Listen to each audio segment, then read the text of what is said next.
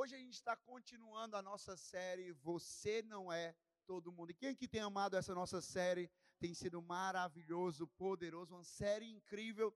E ao longo dessa série, no primeiro domingo, nós falamos que você não é todo mundo. Por quê? Porque você não é desse mundo. Você não é cidadão desse mundo, você é cidadão do céu. Então, o mundo ele não é a sua origem, nem muito menos o seu destino, não. Você está aqui de passagem, mas você está aqui nesse mundo de propósito e para um propósito. Você entendeu isso? E a gente também entendeu nesse primeiro domingo que nós temos uma identidade. Você não é todo mundo, você tem uma identidade. Você não é mais um em meio à multidão, não, você tem uma identidade. E a sua identidade, ela não é estabelecida pelo seu pecado, pelos seus erros, pelo seu passado. A sua identidade, ela não é definida pelo que as pessoas dizem sobre você, não. A sua identidade, ela é definida pelo que Jesus Cristo fez na cruz do Calvário por você. A sua identidade, ela é definida pelo que a palavra de Deus diz a seu respeito. A sua identidade é definida dessa forma. E aí, no, no primeiro domingo, nós também finalizamos dizendo que se nós entendemos que nós não somos desse mundo, nós somos cidadãos do céu, se nós temos uma identidade, nós entendemos o nosso propósito, porque porque a nossa identidade é que nós somos luz do mundo, e se nós somos luz do mundo, nós estamos aqui para brilhar a luz de Jesus, para refletir Jesus Cristo. Então nós estamos aqui para esse propósito. E aí no segundo domingo nós aprendemos, continuamos aprendendo através da história de Daniel e dos seus amigos, que tem sido a história da, da nossa série, a gente aprendeu que como nós não somos todo mundo, nós precisamos, assim como Daniel e seus amigos, nós precisamos permanecer em fé. Permanecer em fé independente do ambiente à nossa volta, o ambiente em que nós estamos inseridos, nós precisamos permanecer em fé. Porque o ambiente não pode mudar quem nós somos, mas nós vamos mudar o ambiente em que nós estamos inseridos. Por quê? Porque nós permaneceremos em fé. Nós entendemos também, aprendemos sobre a importância de buscar a Deus, que nós precisamos ser diferentes buscando a Deus. E por último, nós entendemos que nós precisamos ser diferentes tendo um espírito excelente. Porque o espírito que está em mim e você não é um espírito de mediocridade. O espírito que está em mim e você não é o espírito para fazer de qualquer jeito, não. O espírito que está em mim e você é o espírito de Deus, um espírito de excelência. Porque a palavra de Deus diz: quer vocês comam, quer vocês bebam, quer vocês façam qualquer outra coisa, façam tudo para a glória de Deus. E a excelência traz glória a Deus. A excelência ela glorifica a Deus. Nós não falamos sobre perfeição não é sobre você ser perfeito naquilo que você realiza, não, mas é sobre você ser excelente, você dá o seu melhor naquilo que você está fazendo. Nós não vamos fazer de qualquer jeito, não, nós vamos dar o nosso melhor. E aí hoje nós vamos continuar essa série, através da biografia de Daniel, a história de Daniel, nós vamos focar na influência que nós devemos exercer no mundo à nossa volta nós devemos exercer uma influência. E qual é a influência que nós vamos exercer? Primeira coisa que a gente vai aprender é que nós temos três opções. Diga comigo, três opções. Diga comigo, três opções. Três opções diante de nós em nossa relação comum. Três opções em nossa relação comum. A primeira opção é nos separar dele, nos limitando à nossa bolha religiosa. A ideia, nesse caso, é não se misturar para não se corromper. A gente pode, sim. A primeira opção é: não, a gente vai se limitar à nossa bolha religiosa. A gente vai se limitar a esse grupo aqui de pessoas. A gente vai se limitar a essas quatro paredes. Não, é sobre esse lugar. Nós não podemos chegar lá fora, porque não, se a gente chegar lá fora, a gente vai se corromper. Nós podemos até viver sobre essa opção, mas essa não é a opção de Deus para a minha vida e para você. Essa opção ela está descartada por Deus para as nossas vidas. Mas a segunda opção que existe é se envolver em nosso mundo e comprometer os nossos valores e princípios. É se envolver no mundo e com o nosso envolvimento no mundo, comprometer os nossos valores, comprometer os nossos princípios, comprometer o nosso caráter, comprometer a nossa integridade, comprometer a nossa fé, mas isso também não é o que Deus tem para a minha vida e para a sua vida. Mas a terceira opção é nem se isolar e nem se corromper, mas se influenciar. É isso que eu e você nós fomos chamados. Não é para se isolar desse mundo, mas também não é para se corromper com esse mundo, mas é para influenciar esse mundo. Nós estamos aqui não é para que nós venhamos nos isolar. Não, não. Eu não posso estar ali com a minha família. Eu não posso estar ali no meu trabalho. Não, não posso estar ali naquele lugar. Eu não posso. Não. Nós precisamos estar aqui nesse mundo. Não é para viver isolado e nem para corromper os nossos valores, a nossa integridade, o nosso caráter. Não. Mas é para influenciar onde nós estivermos. Porque nós precisamos estar nesse mundo sem pertencer a ele. Isso aqui se trata de marcar e restaurar a vida das pessoas. Eu e você, nós estamos nesse mundo para marcar e restaurar a vida de outras pessoas. Deixa eu te falar uma coisa: se as pessoas passam por você e a vida delas não é marcada por Jesus através da sua vida, tem algo de errado. Porque você não está aqui para assistir as pessoas passarem por você mas você está aqui para marcar cada pessoa que passa diante de você, porque cada pessoa na sua frente, cada pessoa à sua volta é alvo de Deus, é alvo de Deus, é propósito de Deus na tua vida. Deus quer fazer algo na vida dessa pessoa através de você, então você tem que ter esse comprometimento para marcar e restaurar a vida dessas pessoas por causa de Jesus Cristo. Diante disso, será que é possível cooperarmos com Deus, influenciando e restaurando os ambientes em que nós estamos inseridos, os cenários em que nós estamos inseridos. Será que é possível? E a gente vai aprender com Daniel, a história de Daniel, que é possível sim. A história de Daniel e seus amigos, que é possível sim. Olha o que aqui é diz lá em Daniel, capítulo 6, versículo 26 ao 28. Diz assim: Estou editando um decreto para que em todos os domínios do império os homens temem, temam e reverenciem o Deus de Daniel, pois ele é o Deus vivo e permanece para sempre. O seu reino não será destruído, o seu domínio jamais acabará. Ele livra e salva, faz sinais e maravilhas nos céus e na terra. Ele livrou Daniel do poder dos leões. Assim Daniel prosperou durante os reinados de Dário e de Ciro o Persa. É interessante que esse texto aqui que nós acabamos de ler, ele acontece logo após Daniel entrar na cova dos leões.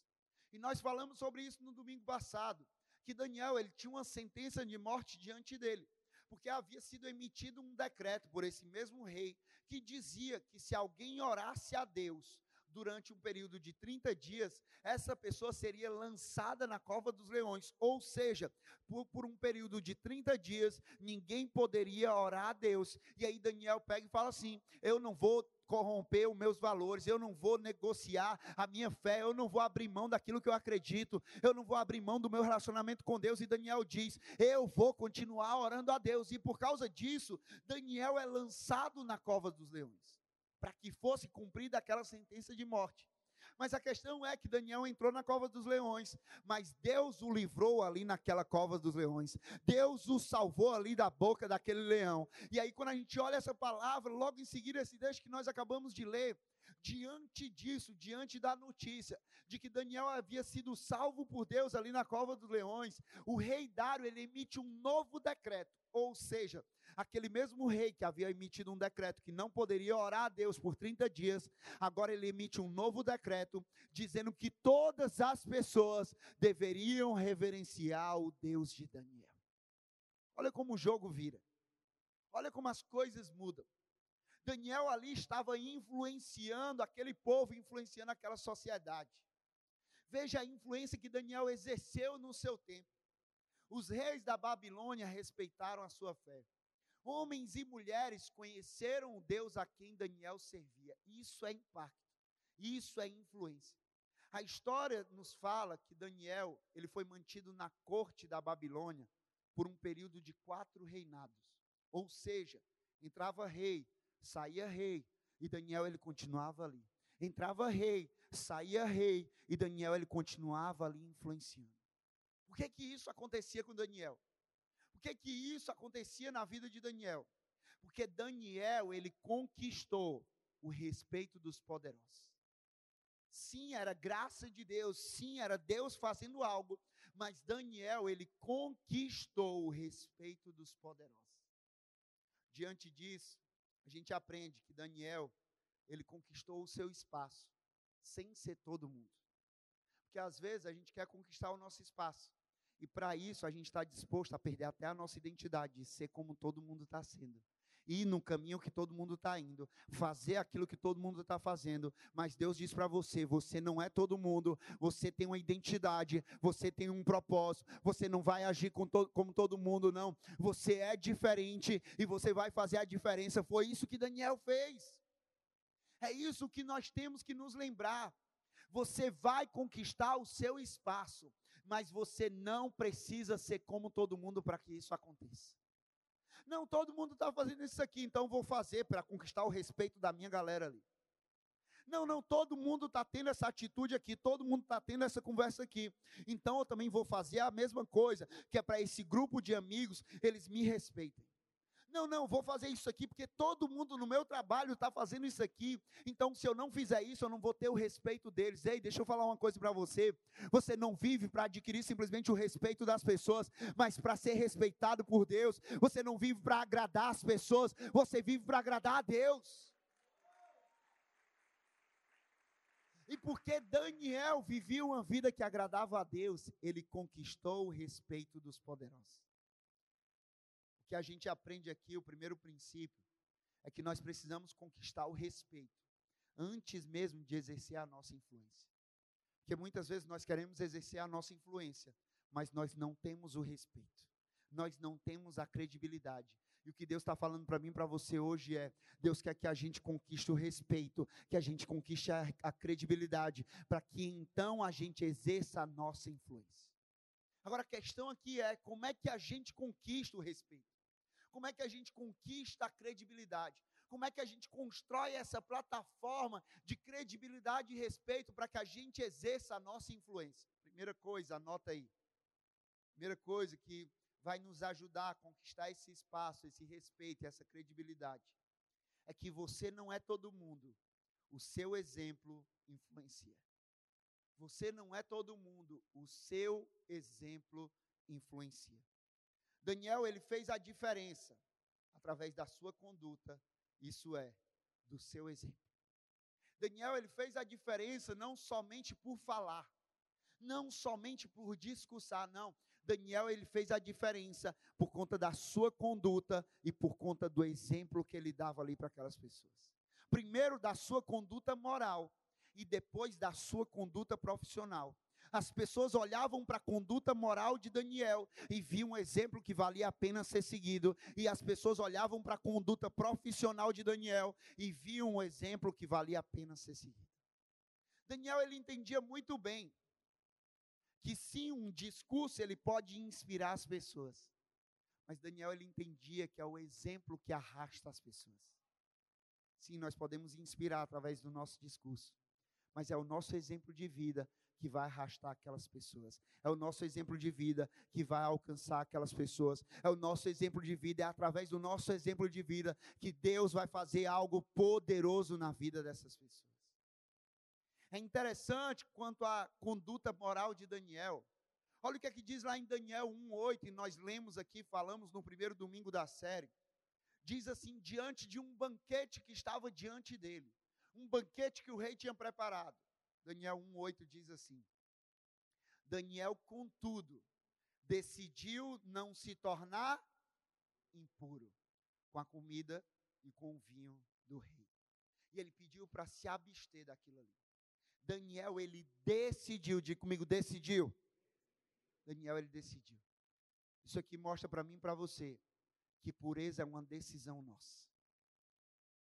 Manter o nosso caráter é uma decisão nossa.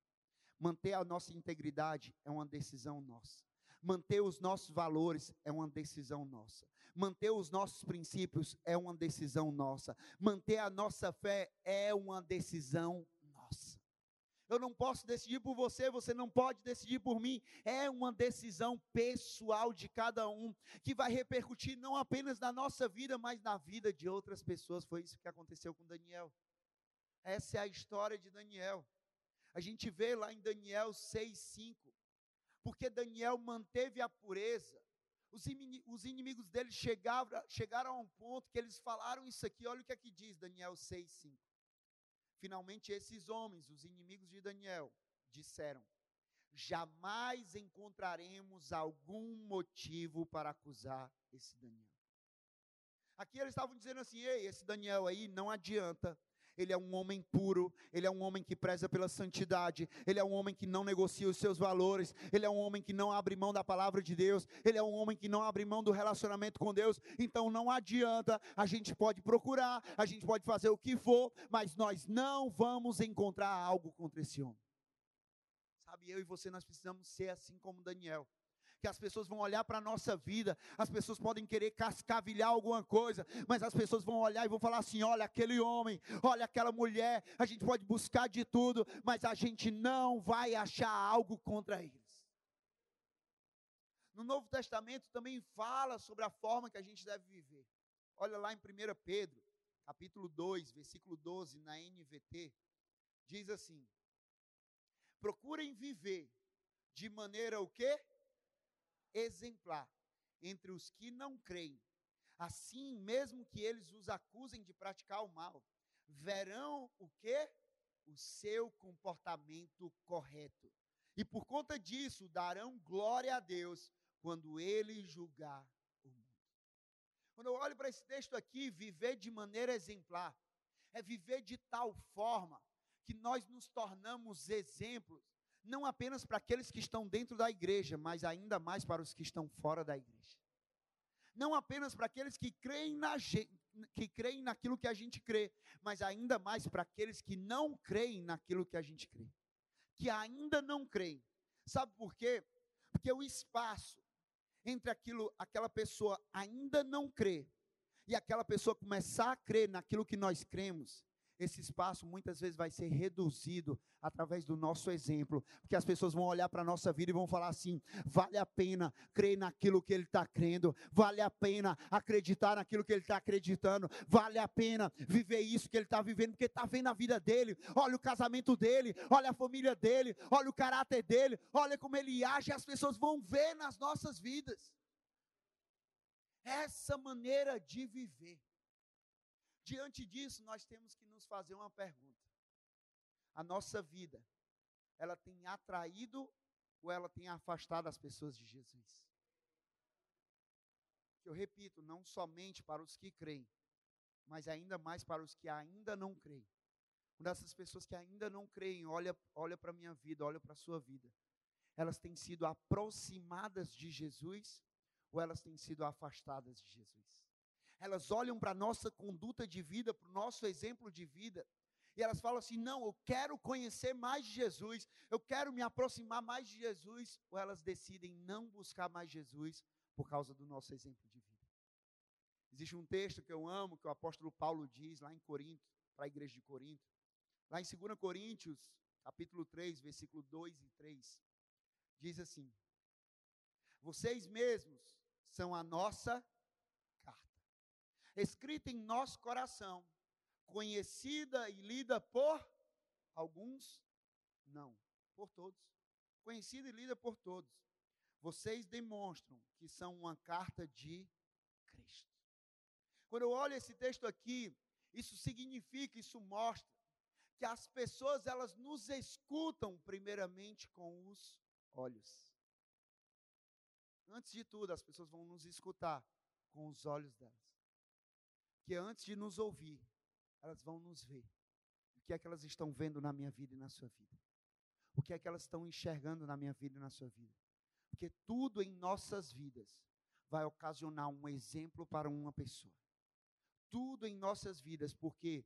Porque nós somos uma carta escrita por Deus, conhecida e lida por todos.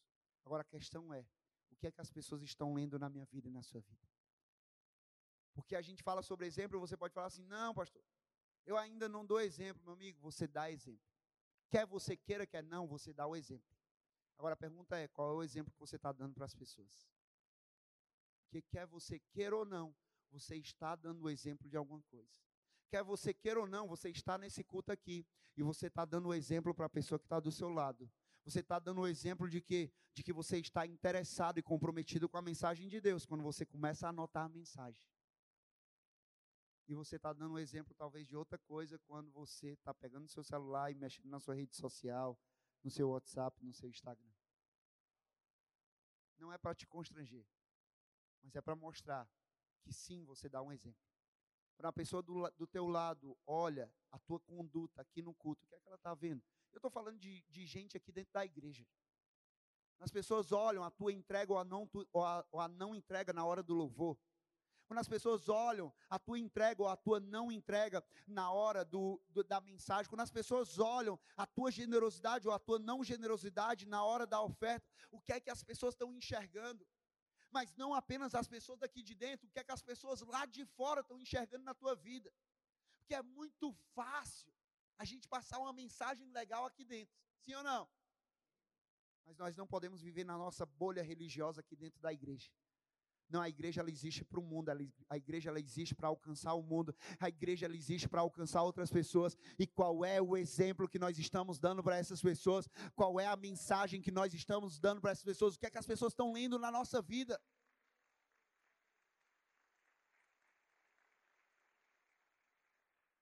Nós devemos ter cuidado, pois tudo a nosso respeito ocasiona um exemplo para alguém. Ser exemplo não se trata apenas de algo que nós falamos, mas se trata da forma com a qual nós vivemos. Porque precisa ter coerência, diga comigo, coerência. Guarda essa palavra para você. Precisa haver coerência entre as nossas palavras e a nossa atitude. A gente fala sobre algo, a gente precisa viver aquele algo. A gente fala sobre fé, a gente precisa viver fé. A gente fala sobre graça, a gente precisa viver graça. A gente fala sobre relacionamento com Deus, a gente precisa viver relacionamento com Deus. A gente fala sobre um caráter transformado, a gente precisa ter o nosso caráter transformado. A gente fala sobre servir, a gente precisa ter uma vida que serve. A gente fala sobre generosidade, a gente precisa ter uma vida generosa. Não é somente falar sobre algo, mas é viver aquele algo. Pergunta que fica para mim e para você: qual é a mensagem que as pessoas estão lendo na minha vida e na sua vida? Qual é a mensagem que as pessoas da nossa família estão lendo? Qual é a mensagem que as pessoas do nosso trabalho estão lendo? Qual é a mensagem que os nossos colegas de escola, de faculdade estão lendo? Qual é a mensagem que aqueles nossos amigos daquele grupo no WhatsApp que você sabe qual é, qual é a mensagem que eles estão lendo na sua vida? Quando eu olho para a vida de Daniel, Daniel ele também foi conhecido pelo espírito que ele carregava de forma profissional também. Pelo exemplo dele profissional, não apenas moral, mas também profissional. Porque Daniel ele era conhecido pelo espírito que ele carregava. Daniel era conhecido por ter um espírito excelente. E eu digo isso para mim para você: você será conhecido pelo espírito que você carrega e pelo reflexo desse espírito através das suas atitudes. E eu repito para você: você não carrega um espírito da mediocridade, você não carrega um espírito para fazer de qualquer jeito. Qualquer jeito não combina com você. Você não foi feito para fazer de qualquer jeito. Você não foi feito para fazer meia boca, não. Você foi feito para fazer de modo excelente. Ah, não, vou fazer isso aqui de qualquer jeito. Qualquer jeito não traz glória para Deus, não. Meia boca não traz glória para Deus, não. Você quer trazer glória para Deus? Então faz de modo excelente. Você quer trazer glória para Deus? Faz o teu melhor. Dá o teu melhor. Não é sobre perfeição, mas você vai pegar e vai falar: Eu dei o meu melhor nisso aqui. Eu dei o meu melhor na minha família. Eu dei o meu melhor no meu casamento. Eu dei o meu melhor no meu trabalho, nos meus estudos. Eu dei o meu melhor. Porque assim como aconteceu com Daniel, a sua excelência vai atrair olhares que você vai poder apontar para Deus. Porque Daniel ele se destacou por causa da excelência dele. E através disso ele pôde apontar para Deus. Da mesma forma é comigo e com você. A nossa excelência vai atrair os olhares das pessoas e aí nós vamos poder apontar para Deus. Mas outra coisa importante que a gente aprende através da história de Daniel, é que você não é todo mundo. A sua sabedoria no falar influencia. Sabedoria no falar. Daniel, ele soube muito bem como se portar na Babilônia. Daniel, ele soube muito bem como agir na Babilônia. Daniel, ele soube muito bem como falar ali na Babilônia. Daniel, ele não foi aquele crente chato. Você sabe aquele crente chato? Você conhece um crente chato? Que você não seja o crente chato da história. Que você não seja conhecido nos lugares como o crente chato. Certo? Mas o crente chato, o que é que é? Aquele que fica com a Bíblia, querendo tacar a Bíblia na cabeça das pessoas e dizendo: olha, esse aqui vai para o inferno, esse aqui está condenado, esse aqui isso, esse aqui aquilo. Está só apontando para as pessoas. É um monte de dedo apontando para as pessoas, mas não tem nenhum dedo apontado para si próprio. É uma pessoa que olha a vida pela janela, mas não tem um espelho dentro de casa para olhar a própria vida. Que você não seja, que você tenha sabedoria para não ser um crente chato mas que você seja como Daniel, que ele soube o momento certo de falar ele soube o momento certo de partilhar a sua fé. Ali, quando Daniel ele foi lançado na cova dos leões, ele foi para aquela cova, Deus salvou Daniel naquela cova, e quando ele saiu, o rei Dário questionou o que é que tinha acontecido na vida dele, e aí ele falou: O meu Deus me salvou da boca do leão. E ali ele começou a partilhar sobre quem Deus era, sobre a natureza de Deus. Eu e você também temos que ter essa sabedoria no nosso falar saber o momento certo de falar. É interessante que lá em Colossenses, capítulo 4, versículos 5 ao 6, diz assim: Sejam sábios no procedimento para com os de fora. Aproveitem ao máximo todas as oportunidades. O seu falar seja sempre agradável e temperado com sal, para que saibam como responder a cada sejam sábios no procedimento para com os de fora. Quando eu olho para isso aqui, sabedoria com o procedimento com os de fora, isso aqui mostra, fala comigo assim, Rafael, você tem que ter sabedoria no falar, mas você também tem que ter sabedoria no calar. Porque a nossa sabedoria não é só demonstrada quando nós falamos, a nossa sabedoria ela também é demonstrada quando nós nos calamos. Porque tem momentos que nós não precisamos falar, o que nós precisamos é calar. Tem momentos que nós não precisamos discutir, o que nós precisamos é orar mais pelas pessoas. E nós não devemos estar comprometidos aqui uma dica para você, para nossa igreja. Nós não estamos comprometidos em vencer um debate teológico, nós não estamos comprometidos em ganhar um debate político, não. Nós estamos comprometidos em ganhar pessoas para Jesus. De nada adianta ganhar um debate, ganhar uma discussão e perder as pessoas para Jesus. a gente fala lá, não, eu ganhei essa discussão. Eu saí com a razão. Certo? De que, é que adiantou? Tu saiu com a razão e tu perdeu aquela pessoa para Jesus. Aquela pessoa nunca mais vai querer saber de Jesus, por quê? Por causa da tua falta de sabedoria. Nós precisamos ter sabedoria no nosso falar e no nosso calar. Nós precisamos lembrar que o Evangelho é uma boa notícia. E notícia precisa ser contada, mas é preciso ser contada com sabedoria, no momento certo. Gente, quantas pessoas rejeitam a mensagem por causa da atitude do mensageiro. O problema não está na mensagem.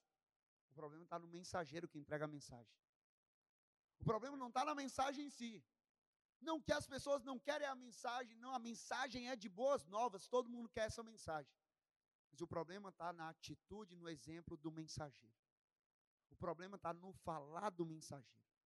O problema está no se portar do mensageiro.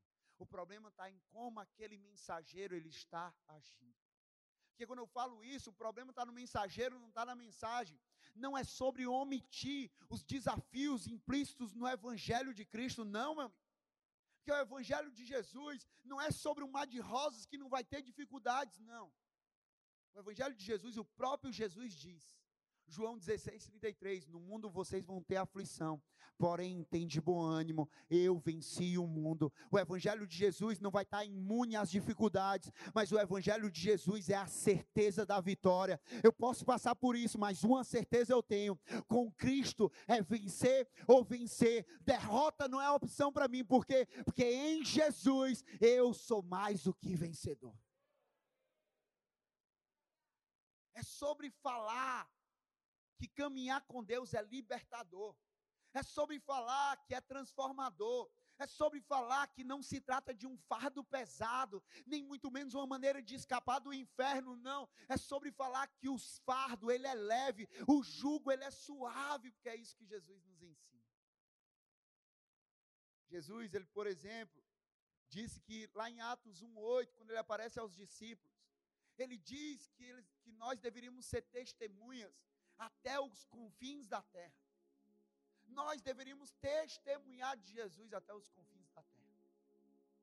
É interessante aqui que a gente aprende que o nosso chamado é para ser testemunha de Jesus para as pessoas e não juízes das pessoas. Que a testemunha ela fala do que viu e presenciou. O juiz, ele decreta uma sentença. E eu e você, nós estamos nesse mundo, não é para decretar sentença na vida dos outros. Mas eu e você, nós estamos nesse mundo para falar daquilo que nós vimos e presenciamos Deus fazer na nossa vida e no nosso meio. Testemunhar. Testemunhar para as pessoas. Espalhar essas boas novas. Aquilo que nós vimos e aquilo que nós presenciamos. Deus é quem julga, e nós falamos do amor, falamos da graça, falamos da misericórdia, falamos da verdade, simples assim. Deus deixou o mais fácil comigo e com você. Falar daquilo que é maravilhoso: amor, graça, misericórdia, verdade. Ele nos colocou aqui para falar sobre isso. Não vamos complicar o evangelho, gente. Jesus, ele diz lá em Mateus 23, 13. Olha o que, é que ele diz. Ai de vocês, mestres da lei e fariseus hipócritas. Vocês fecham o reino dos céus diante dos homens. Vocês mesmos não entram, nem deixam entrar aqueles que gostariam de fazer. Ei, gente, nós não podemos ser desses que fecham o reino dos céus para que as pessoas não possam entrar. Nós não podemos ser um fiscal da portaria do céu. O reino do céu, eu não vou entrar, mas eu também não vou deixar os outros entrar. Não, isso não é nosso papel, não. Nós devemos ser facilitadores e não aqueles que criam empecilhos para que as pessoas cheguem a Jesus. Nós estamos nesse mundo não é para levantar muros, mas é para estender pontes. Nós não levantamos muro, o evangelho ele não levanta muro para que as pessoas sejam impedidas de chegar a Jesus, não. A gente vê a caminhada de Jesus, a gente vê só Jesus estendendo pontes para que pessoas pudessem chegar a Jesus e assim tivessem as suas vidas transformadas. É dessa forma que eu e você nós temos que viver. Mas a gente também aprende com essa história que você não é todo mundo o seu servir ao próximo influencia. Uma das maneiras que Jesus, ele, que Daniel, ele ganhou espaço na Babilônia, foi servindo com os seus dons e talentos. Daniel, ele serviu e com isso ele influenciou. Ele interpretou sonhos. Ele fez, ele foi fiel com aquilo que estava nas mãos dele. Isso fala para mim e para você que as nossas obras de amor e serviço aquilo que nós fazemos para abençoar as pessoas à nossa volta, constrói uma plataforma para fazermos o nosso Deus conhecido. Mateus 5,16 diz, palavras de Jesus. Jesus disse: Assim brilha a luz de vocês diante dos homens, para que vejam as suas boas obras e glorifiquem ao Pai de vocês que está nos céus. Assim brilhe a luz de vocês diante dos homens. A nossa luz, ela brilha diante dos homens através do nosso servir. Quando nós servimos, nós estamos brilhando a luz de Jesus para aquelas pessoas. Agora entendam uma coisa, é que é a chave para mim e para você.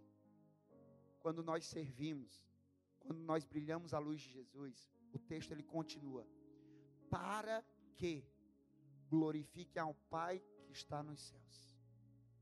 O serviço não é para que nós sejamos glorificados, mas o serviço é para que as pessoas glorifiquem ao Pai que está nos céus. Se você está servindo em busca de glória para você, está tudo errado. Porque não sou eu e você que temos que ser reconhecidos, quem tem que ser reconhecido é Ele. A glória não é minha, a glória não é sua, a glória é dele. Eu não trago glória para mim por pregar aqui, a glória é dele. Eu não trago glória para mim por pastorear essa igreja, a glória é dele. A gente não pode trazer glória para a gente por cantar aqui nessa plataforma, a glória é dele. Não se trata da nossa glória quando nós estamos servindo na interna, na externa, na produção, na mídia, no kit, seja onde for, a glória é dele. Uma dica para você, para mim.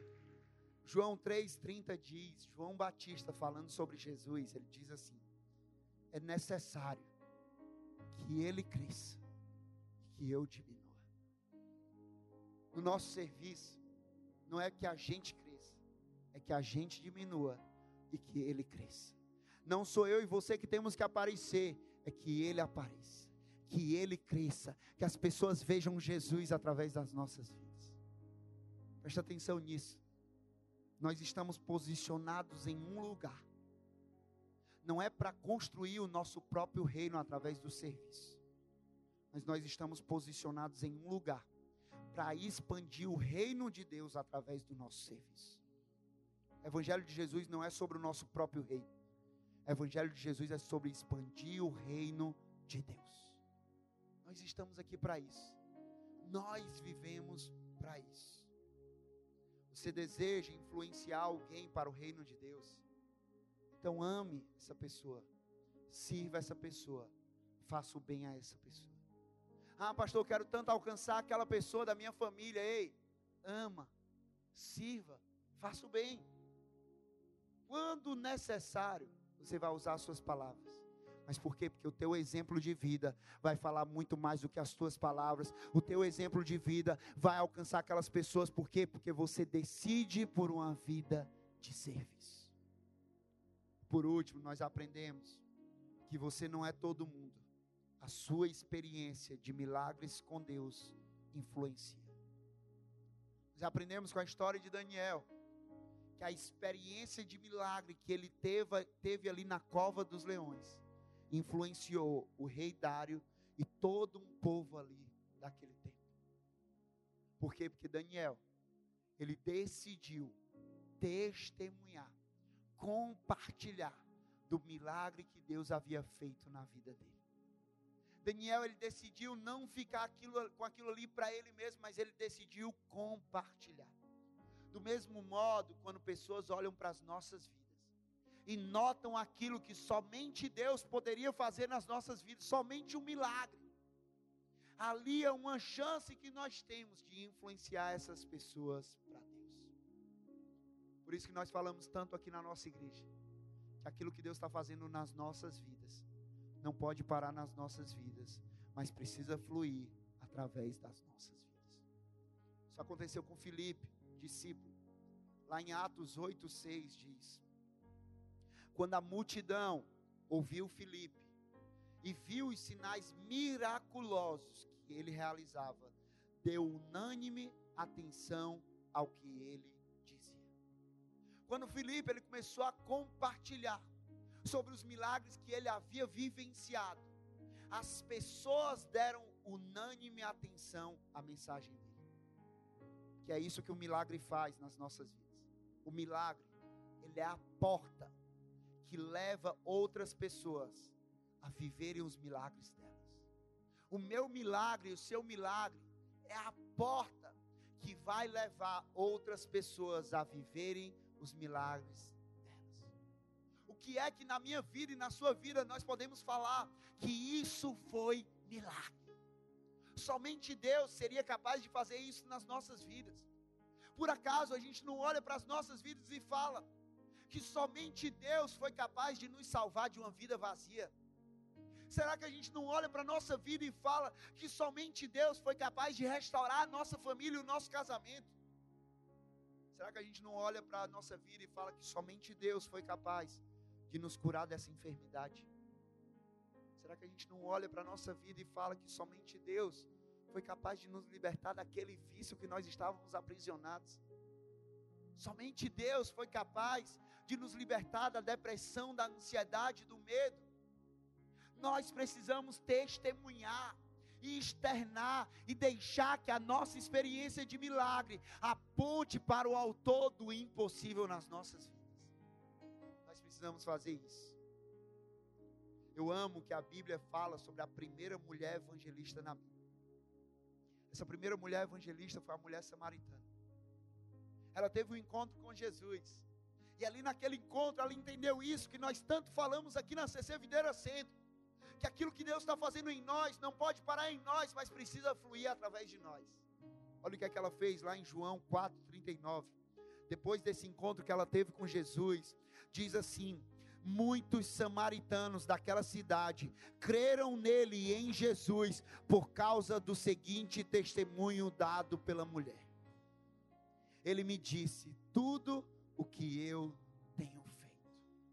Aquela mulher, ela simplesmente decidiu compartilhar sua experiência pessoal com Jesus Cristo. Ela simplesmente decidiu espalhar a sua experiência pessoal com Jesus Cristo. Ela decidiu ali não se calar diante de tantos milagres que Deus havia feito na vida dela. Você ser videira, a escolha é sua. Eu não posso escolher por você. Você precisa decidir por você. A escolha é sua. Calar ou falar sobre quem Jesus é. A escolha é sua, calar ou falar sobre o que Jesus tem feito na sua vida. A escolha é sua, assistir ou participar daquilo que Jesus está fazendo através da igreja. A escolha é sua. Eu quero terminar dizendo para você, eu quero te convidar a ficar de pé no teu lugar, não conversar, não dispersar. Mas Efésios 3, 8 a 10, na mensagem diz assim: a minha tarefa, diga comigo, minha tarefa.